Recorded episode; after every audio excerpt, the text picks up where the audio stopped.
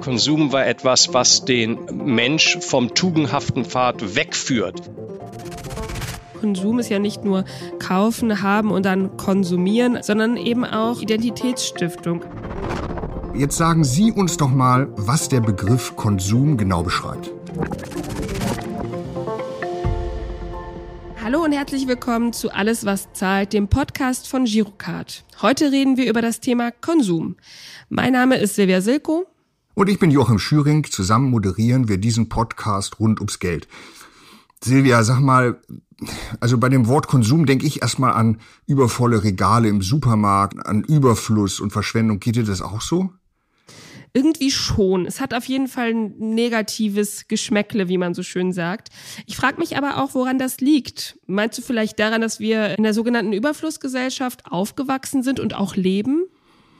Kann schon sein. Ich habe mich da mal ein bisschen schlau gemacht. Wusstest du, dass es in einem durchschnittlichen Haushalt in Deutschland vor 100 Jahren weniger als 200 Gegenstände gab? Laut dem Statistischen Bundesamt sind das heute, na, was meinst du? Mehr? Äh, rund 10.000 Dinge, die wir besitzen. Es ist natürlich ein krasser Unterschied, wusste ich auch nicht, finde ich aber total interessant. Damit wir dem ganzen Thema so ein bisschen auf die Spur kommen, müssen wir ja so ein bisschen sortieren. Wir haben jetzt ja eben gerade schon über so zwei Kategorien des Konsums gesprochen. Einmal über den Supermarkt, in dem wir ja so Dinge des täglichen Bedarfs kaufen. Ne? Du hattest ja die übervollen Regale angesprochen. Und dann eben über, hatten wir darüber gesprochen, über das Einrichtung unseres Zuhauses, also Gegenstände, mit denen wir uns umgeben, weil sie nützlich sind oder weil wir uns damit wohlfühlen oder weil wir sie schön finden.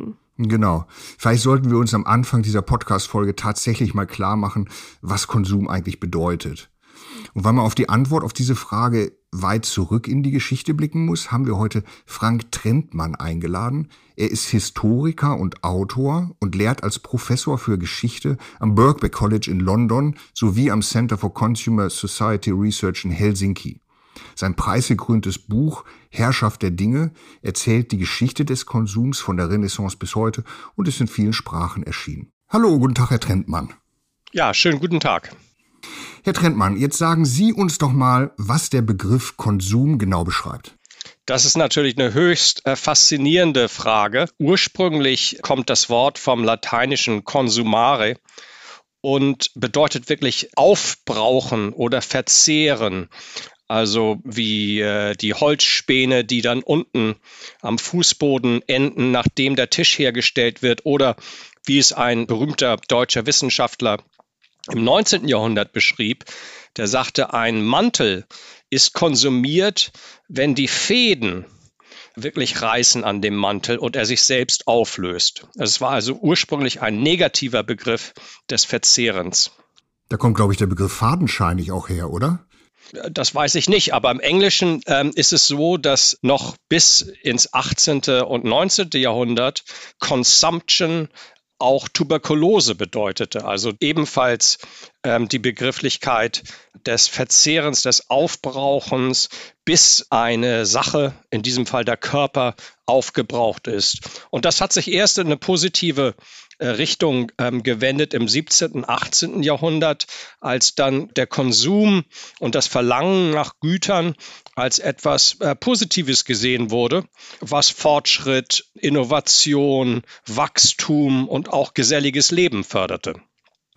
Das heißt, vorher hatten die Menschen einfach nur das Notwendigste und sonst nichts. Das wäre zu viel gesagt. Wie ich glaube, jeder Zuhörer, der mal im Museum gewesen ist, weiß, hatten natürlich frühere Gesellschaften auch eine große Zahl von Dingen, die nicht unbedingt notwendig fürs Überleben waren. Also von Schmuck über Spiele bis zu besonderen Kleidungsstücken oder silbernen Bechern und so weiter.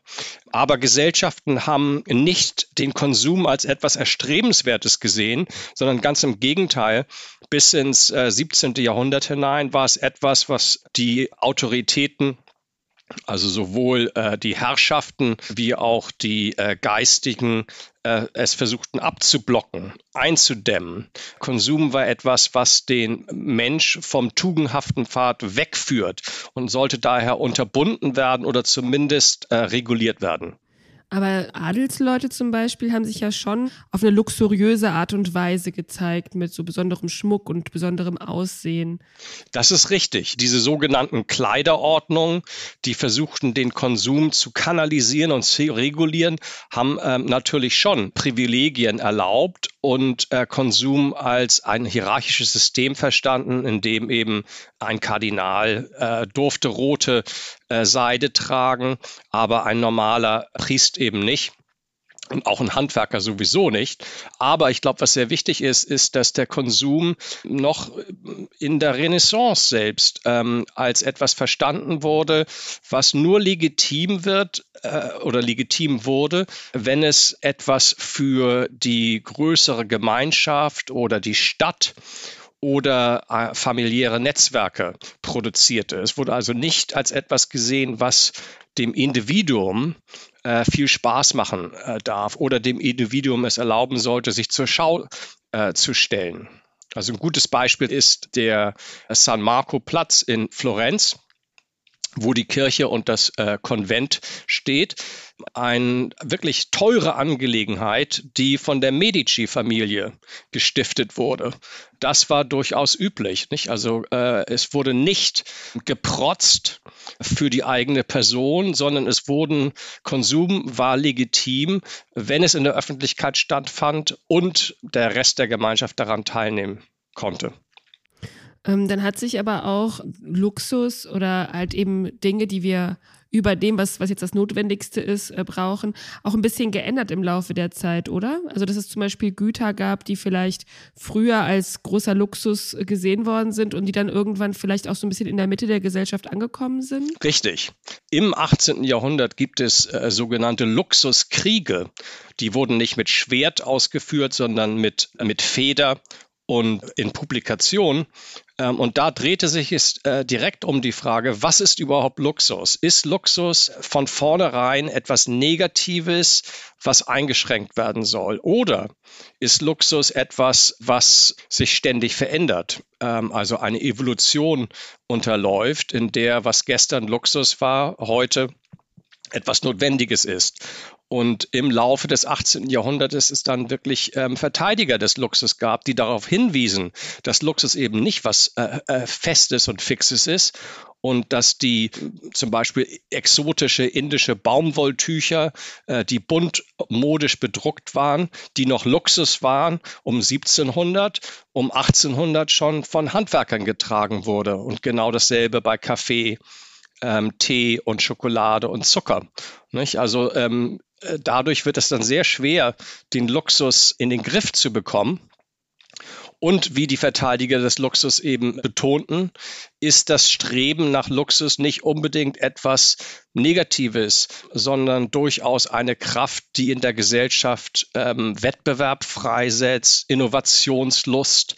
Ähm, wenn es erstmal Mode gibt, gibt es auch Designer, äh, die versuchen ständig neue modische Produkte auf den Markt zu werfen. Und das führt dann zu Wettbewerb und ähm, einem Zuwachs an Produktivität. Hat diese Entwicklung vielleicht auch mit der, mit der industriellen Revolution zu tun, die ja das 18. und 19. Jahrhundert prägten mit ihren großen Veränderungen? Ja, da gibt es eben seit langem eine Erzählweise, die den Konsum so als Kind der industriellen Revolution sieht. So nach dem Muster, es mussten erstmal neue Maschinen und Technologien produziert werden, die Dinge günstiger herstellen können, dann konnte es erst äh, Massenkonsum überhaupt erst geben. Das ist äh, verkehrt rum gedacht, denn es ist schon im 17. und 18. Jahrhundert, also vor der industriellen Revolution, dass wir eine Welle von neuen Konsumartikeln sehen, die in kleinen Handwerksbetrieben hergestellt werden. Also die, die modischen indischen Tücher, die in Millionen Meter langen Bahnen eingeführt werden in ähm, europäische Hauptstädte, die kommen alle ähm, aus ganz klitzekleinen Handwerksbetrieben. Ebenso das chinesische Porzellan wird nicht in industriellen Fabriken hergestellt. Und äh, natürlich äh, Kaffee und Zucker kommen von Sklavenplantagen. Also der Massenkonsum ist vor der industriellen Revolution und es gibt einige Forscher, die das so weit treiben wollen, dass sie die Nachfrage äh, nach exotischen Gütern als auch als eine treibende Kraft ähm, für die industrielle Revolution verstehen wollen. Das heißt, Konsum wurde zum Innovationstreiber. Ja, und das kann man, ähm, also ein gutes Beispiel sind eben diese indischen Baumwolltücher, die besonders attraktiv waren, weil sie farbenfrohe Muster trugen und diese Farbe sich ähm, durch mehrmaliges Waschen nicht einfach auflöste. Und der Grund äh, dafür war, dass in Indien ähm, also es äh, eine weit ähm, ausgebreitete äh, Handwerkskund gab, die diese Tücher und Farben überhaupt erst herstellen konnten. Da konnten die Europäer überhaupt nicht mithalten. Und die Einfuhr dieser äh, Konsumgüter hat dann wirklich zu einem Wettbewerb geführt, um ähnliche Farben herzustellen, die ebenso gut verträglich waren. Genau das Ähnliche beim Porzellan. Europäer versuchten lange auf das äh, Patent des Porzellans zu stoßen, haben es immer nicht geschafft. Das hat dann ein, einen großen Wettbewerb freigesetzt zwischen ähm, Herstellern und Wissenschaftlern, um ähm, ähnliche Produkte, also Substitute herzustellen, die ebenso ähm, die Hitze von Heißgetränken vertragen konnten. Und also große Firmen wie Wedgwood äh, zum Beispiel ähm, dann wirklich immer jedes Jahr neue Produkte auf den Markt geworfen haben. Und das sieht man in den Katalogen, äh, wenn Sie sich die angucken aus dem 18. und 19. Jahrhundert, dass die Palette von Produkten nicht nur im Design, sondern auch von der technischen Herstellung sich immer weiter vervielfältigen. Und dahinter stehen dann natürlich mehr Handwerker, mehr Firmen, mehr Investoren und so weiter und so fort. Kann man sagen, dass äh, der Mensch damals als Individuum entdeckt hat, dass Konsum glücklich macht? Kann man das sagen? Ja, Glück äh, ist, glaube ich, zu hoch gegriffen. Es gibt diese sehr schöne Passage bei äh, Adam Smith, also dem großen schottischen Gelehrten des 18. Jahrhunderts, äh, der sowohl Moralphilosoph war als auch Wirtschaftswissenschaftler, der darauf hinweist, ähm, wie, wie dumm es doch eigentlich ist, wenn man die Leute ähm, auf der Straße beobachtet, die immer neue Knickknacks haben, mit neuen Taschen in ihren Mänteln und in ihren Jacken ausgestattet sind, um noch neue kleine Produkte in sich zu tragen, also vom kleinen silbernen Ohrschmalzlöffel bis zu allen möglichen Schnickschnack. Und er sagt, es ist doch eigentlich komisch, denn ähm, dieselbe Person, äh, die dann auf dem Todesbett liegt, überlegt sich, was habe ich eigentlich gemacht mit meinem Leben? Also ich habe diese ganzen Konsumprodukte jetzt um mich rumliegen, aber eigentlich äh, bin ich dadurch nicht glücklich geworden. Und Smith äh, weist darauf hin, dass das eben die große ähm, äh, Illusion und Selbsttäuschung ist beim Konsum. Die Leute denken, dass sie vielleicht glücklich werden, aber ähm, werden es natürlich nicht. Aber das ist nicht unbedingt was Negatives, denn es setzt eben Kräfte frei, also die Idee, dass wir uns verbessern, dass wir uns selbst verwirklichen, uns entfalten, ähm, dass wir neue Dinge in Angriff nehmen, die durchaus positive gesellschaftliche Effekte haben. Würden Sie also sagen, dass jetzt äh, die Gesellschaft oder der Mensch an sich ohne Konsum eigentlich gar nicht denkbar ist? Das ist richtig. Ähm, also Konsum ist ja nicht nur etwas, was für den Einzelnen wichtig ist, also zum Selbstverständnis, sondern Konsum ist auch ein ja, elementare Kommunikationsmittel. Ähm, also wir die Dinge, mit denen wir uns umgeben und mit denen wir Freizeitaktivitäten und ähnliches nachgehen, sind ja Teil einer gesellschaftlichen Kommunikation, bei der wir uns mit der Familie und äh, Freunden und Bekannten verständigen. Also es ist eine Art von ja, Grammatik oder, oder Kompass, der es uns erlaubt, den Alltag äh, zu bewältigen. Und ohne den Konsum würde uns äh, letztlich ja die Sprache verschlagen. Ähm, das wäre sehr schwierig, menschlich äh, zu leben, ohne zu konsumieren. Abgesehen davon, dass wenn sie nicht konsumieren, sie auch erfrieren und verdursten und verhungern. Das heißt, Konsum ist auch so eine Art gesellschaftliche Infrastruktur und dennoch hat es ja auch oft einen negativen Beigeschmack. Also wenn man sich vorstellt, oder wir wissen das alle, wenn wir in den Supermarkt gehen und wir sehen unzählige Zahnpasten, unzählige verschiedene Joghurts, da fragt man sich doch, warum ist das so? Warum muss das, warum haben wir so viel Auswahl? Ja, da gibt es also eine interessante Spannung im Konsum. Also auf der einen Seite ähm, hat der Konsum mit einer Vervielfältigung von Waren und Auswahl zu tun. Ähm, also die, die Zahnpasten oder die Joghurts, die Sie eben erwähnten, ähm, wo sich der Einzelne dann schon ab und zu mal am Kopf kratzt. Auf der anderen Seite ist äh, Konsum äh, genau das Gegenteil. Also es gibt irrsinnig viel Elemente im Konsum, die Gewohnheitspraktiken sind, also Routinen, bei denen wir überhaupt nicht nachdenken. Da wählen wir auch nicht aus. Das machen wir einfach so.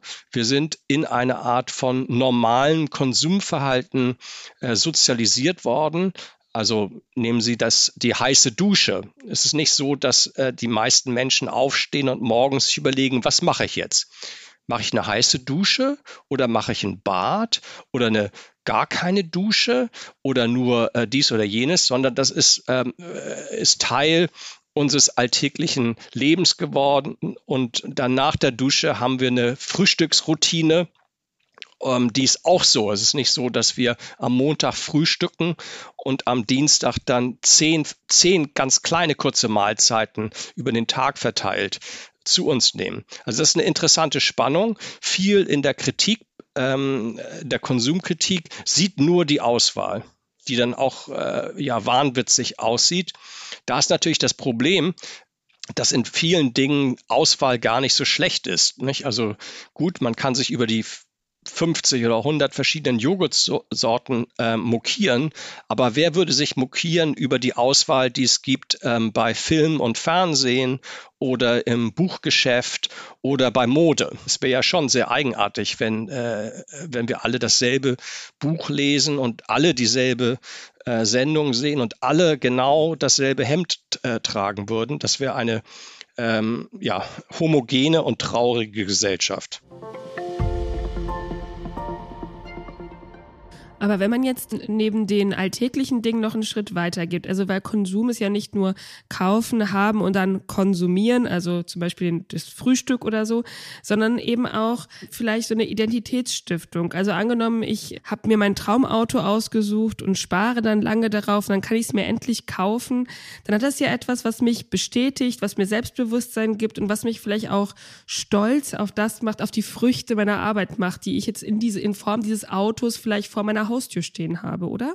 Ja, das haben Sie sehr schön gesagt. Äh, diese Selbstverwirklichung durch Konsum wurde von Psychologen im 19. Jahrhundert erkannt. Und äh, William James, der Gründervater äh, der Psychologie, hat es das materielle Selbst genannt. Dass wir also nicht nur ein psychologisches Selbst haben oder ein soziales Selbst, also unsere Familie oder wichtige äh, Bekannte, sondern dass die Dinge, ähm, äh, die wir haben. Also von ähm, unserer Kleidung bis ähm, zum Automobil, Wohnung, unserer Lieblingssessel, irgendein geerbtes Memento der Großmutter. All diese Dinge sind extrem wichtig für uns. Und er wies darauf hin, ähm, dass Menschen, die auf einmal äh, nach Hause kommen und das Haus ist abgebrannt, das ist nicht nur der finanzielle Verlust, äh, der ihnen auf einmal äh, ins Mark geht, sondern dass bestimmte Objekte verloren gegangen sind, in denen sie Teil ihres Selbst aufbewahrt haben, und das wirklich zu einem psychologischen Verlustgefühl führt. Und das sieht man immer wieder, insbesondere bei der älteren Generation, die, äh, also Rentner, die dann aus dem Eigenheim ausziehen, um in ein Altenheim oder zur Pflege zu kommen und sich von Dingen trennen müssen. Das ist nicht also ähm, ein, ein psychologischer Verlust, der da erfahren wird. Bei ihrem Auto das, also ihr, ihr fiktives Auto, was Sie erwähnten, ist natürlich interessant. Sie sagten das ähm, schön, dass Sie das ähm, so als Erfolgsbestätigung sehen von dem, was Sie erreicht haben. Das ist gewiss auch so bei vielen. Aber was der ähm, moderne Konsum noch obendrauf legt, ist eine Zukunftserwartung. Also nicht das, was wir schon erreicht haben, sondern dass der Konsum ähm, so ein Wegweiser ist ähm, auf eine Zukunft, die noch gar nicht stattgefunden hat. Also ich kleide mich in einer bestimmten Weise, weil ich ehrgeizig bin und weil ich meine, dass ich Erfolg habe. Oder ich kaufe mir ein, ähm, ein feines Auto auf Kredit, weil ich ja annehme, dass ich dadurch dann den nächsten Arbeitgeber oder Investoren beeindrucken kann. Und dann in zwei, drei Jahren bin ich schon wieder ein paar Stufen höher gestiegen. Und das ist, das ist was ganz Neues, ähm, was dann auch im frühen 20. Jahrhundert schon in den USA die Konsumkreditwirtschaft rechtfertigt. Ist, also Kredit ist dann nicht mehr was, was, äh, was verpönt ist, sondern äh, jemand, der Kredit aufnimmt, ähm, investiert in die eigene Zukunft und der Konsum ist ähm, ja eine Brücke äh, zu einem besseren zukünftigen Selbst. Ähm, hier würde ich gerne nochmal einhaken und zwar, also jetzt hatten Sie ja besprochen, so diesen, das Sparen versus vielleicht auch, dass man so ein, dieses, oder Sparen und ähm, etwas kaufen, was quasi meine Arbeit, die schon zurückliegt, ehrt oder aber eben meine Zukunftsgerichtetheit. Ähm, wenn wir jetzt sagen, okay, auf Pump kaufen, ist es ja auch vielleicht eine neuere Entwicklung, dass es halt viele Wege gibt, auf Pump zu kaufen. Da würde ich gerne nochmal einhaken bei, den, bei der Möglichkeit, etwas einzukaufen. Haben denn zum Beispiel verschiedene Möglichkeiten des Bezahlens. Also wenn ich zum Beispiel sage, ich kann mit Karte zahlen oder es gibt verschiedene andere ähm, Möglichkeiten zu einzukaufen, hat das unsere Art oder unsere Schnelligkeit zu konsumieren verändert? Ja, das ist ein Grund, warum die Konsumquote weiterhin etwas höher ist in USA und in Großbritannien als in Deutschland, ähm, dass diese Vervielfältigung von Zahlungsformen schon seit mehreren Jahrzehnten äh, besteht. Also Warenhäuser in den USA haben schon in den 30er Jahren, also 1930er Jahren angefangen, vor dem Computer ein System zu entwickeln, in dem sie ähm, registrieren konnten, welche Modeartikel oder Kleidungswaren von bestimmten sozialen Gruppen getragen wurde. Und die wurden dann mit Werbematerial gezielt in, in Angriff genommen ähm, und konnten dann über bestimmte Ladenkredite sich die neue Hutmode zum Beispiel leisten. Während ich sehr wohl erinnere, dass ich aus einem Warenhaus in Hamburg vor zehn Jahren verwiesen wurde, weil die meine Kreditkarte nicht annehmen wollten. Die sagten, Kredit machen wir nicht. Da hinten gehen Sie, gehen Sie dahin, da gibt es eine Bank, da können Sie sich dann Bargeld abholen und uns, uns das Bar bezahlen. Und ähm, natürlich ist es in Deutschland äh, so, dass durch die Pandemie ähm, online Kauf hat zugelegt und auch ähm, Kreditkartenkauf hat zugelegt. Aber es ist ganz interessant, wenn man sich die Zahlen ansieht, äh, wie viel trotzdem in Deutschland online mit Rechnung bezahlt wird. Ähm, das ähm, muss man ähm, in mehreren Sätzen Engländern übersetzen und versuchen zu kommunizieren, was das, was dieses deutsche System ist, wo Leute mit Rechnung äh, im Nachhinein erst bezahlen.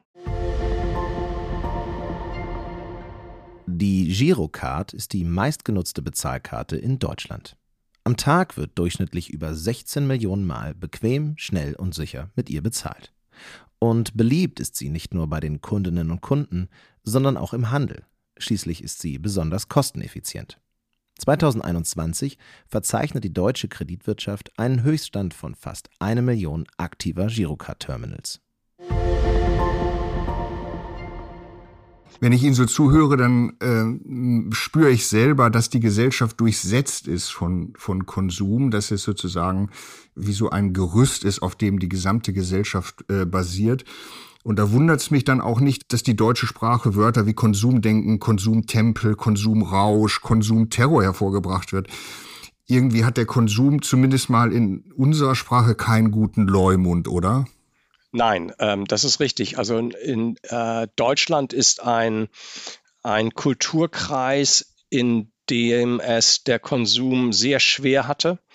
Also noch im 18. Jahrhundert in Württemberg wurden hauptsächlich Frauen die importierte Konsumartikel zu, ähm, auf der Straße, also Kleidungsstücke aus Asien oder äh, Frankreich, trugen, bekamen eine Geldstrafe oder gelegentlich wurden sie auch ins Gefängnis geworfen. Das gibt es zu dem Zeitpunkt in England oder in den Niederlanden überhaupt nicht. und die negative Konnotation des Konsums ähm, in den 1950er, 60er, 70er Jahren anhält, also sowohl bei Konservativen, die die Angst haben, dass Deutschland amerikanisiert wird ähm, und der Materialismus äh, die deutsche Kultur zerstören wird, wie auch auf der extremen Linken bis zu Bader-Meinhof, ähm, die dann auch Warenhäuser in Brand gesteckt haben, ähm, mit dem Argument, dass der Konsum eben gewalttätig ist und dass der Konsumterror ähm, durchaus mit Gewalt äh, beantwortet werden muss. Und Konsumterror zeigt sich also in, in den deutschen Worten Konsumterror eben auch ähm, weiterhin auf äh, den ähm, Bannern von Antiglobalisierungsgegnern. Ähm, die große Frage ist, glaube ich, inwieweit die Umweltkrise, also die Klimakrise, der negativen Sichtweise ähm, des Konsums einen neuen Aufschub geben wird. Die globalen Veränderungen, vor allem der Klimawandel, wird sich ja auf sämtliche Lebensbereiche auswirken. Also auch Verzicht wird dabei eine Rolle spielen. Wie schaffen wir es denn, unser Konsumverhalten nachhaltig zu gestalten? Ja, das ist eine, eine riesengroße Frage.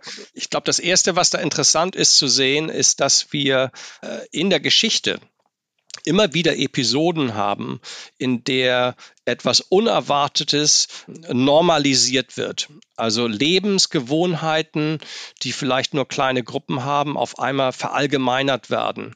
Ähm, und dieser Normalisierungsprozess äh, hat dann immer den Effekt am Ende, dass wir gar nicht mehr drüber nachdenken, ähm, wie ähm, all dieser Konsum, den wir äh, mit uns rumschleppen, auf einmal in der Vergangenheit normalisiert worden ist. Das heißt, wir vergessen, dass Veränderung, auch radikale Veränderung möglich ist. Also wenn wir uns nur vorstellen, ähm, der Alltagskonsum von den meisten Menschen im globalen Norden, die in Städten wohnen, sich an Infrastruktur, ständig fließend warmes Wasser, Heizen, Mobilität und so weiter gewohnt haben, das ist natürlich also historisch gesehen, noch gar nicht so lange her, ähm, da, bis das normalisiert wurde. Also die Deutschen zum Beispiel haben sich in den 1970er Jahren, die Mehrzahl der Deutschen hat nicht täglich geduscht. Ähm, und die ähm, Unterhosen wurden alle drei oder vier Tage gewechselt.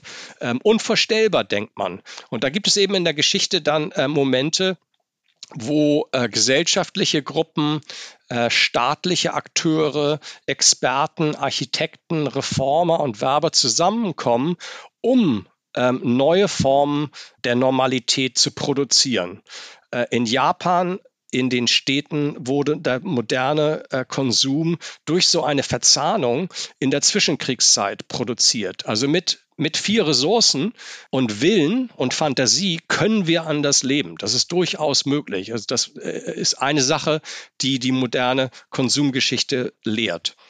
Ich glaube, der andere Punkt, der historisch interessant ist, dass wir, wenn wir so ganz grob über die letzten 500 Jahre hinweg schauen, sind wir von einer negativen Haltung dem Konsum gegenüber zu einer sehr positiven ähm, Haltung umgeschwenkt. Also Konsum ist Fortschritt.